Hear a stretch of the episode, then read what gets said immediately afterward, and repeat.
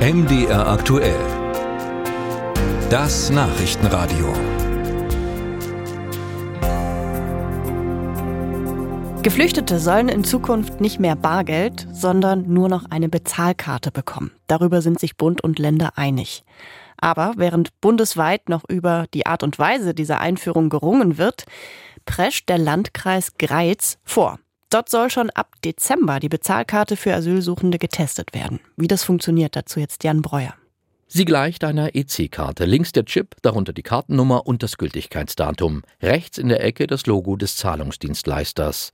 So sieht sie also aus, die Bezahlkarte für Asylsuchende. Martina Schweinsburg, die Landrätin, hat dieses Projekt forciert und so soll es ablaufen. Die Asylsuchenden bekommen von den ihnen zustehenden Asylgeld 100 Euro als Handgeld ausgezahlt und der Rest wird auf diese Debitkarte überwiesen.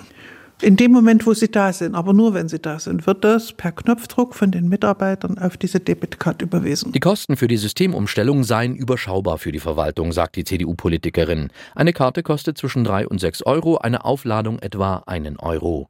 Zunächst sollen ab Dezember etwa 30 Personen die Bezahlkarte bekommen, die einen Asylfolgeantrag gestellt haben. Im Januar dann alle anderen 750 Geflüchteten im Landkreis. Was die Karte kann, mit ihr lässt sich in Geschäften einkaufen, die elektronisches Bezahlen anbieten, zumindest in einem definierten Postleitzahlengebiet. Also hier im Ostthüringer Raum ist die ersten zwei Zahlen der Postleitzahl ist die 07 sodass Sie hier nur im Ostthüringer Raum das entsprechend machen können. Sachsen geht mit der 08 los, da geht es schon nicht mehr. Und in Bayern drüben, da geht es mit der 9 los, auch da geht es nicht mehr. Es ist auf die 07 begrenzt. Was die Bezahlkarte nicht leistet, es gibt keinen Dispo-Kredit und Bargeldabhebungen sind mit ihr nicht möglich. Auch nicht der Umtausch von Waren in Bargeld.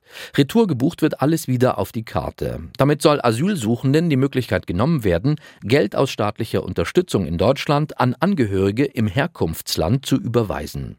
Martina Schweinsburg sieht ihren Kreis als Vorreiter, weniger als Testpiloten. Zumal diese Karte, die wir jetzt installieren, ist jederzeit auch so flexibel, wenn es dann mal bundesweite Vorgaben geben sollte, dass die sofort angepasst werden können. Bund und Länder haben sich beim letzten Spitzentreffen in Berlin darauf verständigt, bis Januar 2024 einheitliche Kriterien für die Bezahlkarte festzulegen. Deshalb beobachtet die rot-rot-grüne Landesregierung in Erfurt die Einführung mit gemischten Gefühlen.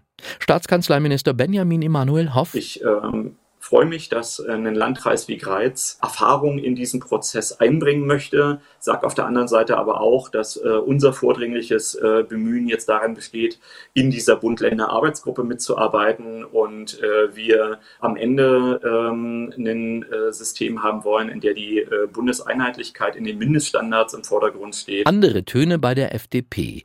Der Landtagsabgeordnete Dirk Bergner ist selbst aus der Region und sieht in dem Projekt Bezahlkarte die Chance zu erkennen, wo es funktioniert, wie es funktioniert, wo vielleicht äh, Fehler sind. Insofern sollten wir unaufgeregt sein, sollten schauen, wie, äh, wie, wir vorankommen und ob es tatsächlich die äh, Vorteile bringt, die wir uns davon versprechen. Etwa drei Monate soll der Test mit der Bezahlkarte für Asylsuchende in Greiz laufen. Bewährt sich das System, werde es nahtlos weitergehen, verspricht Martina Schweinsburg, die Landrätin.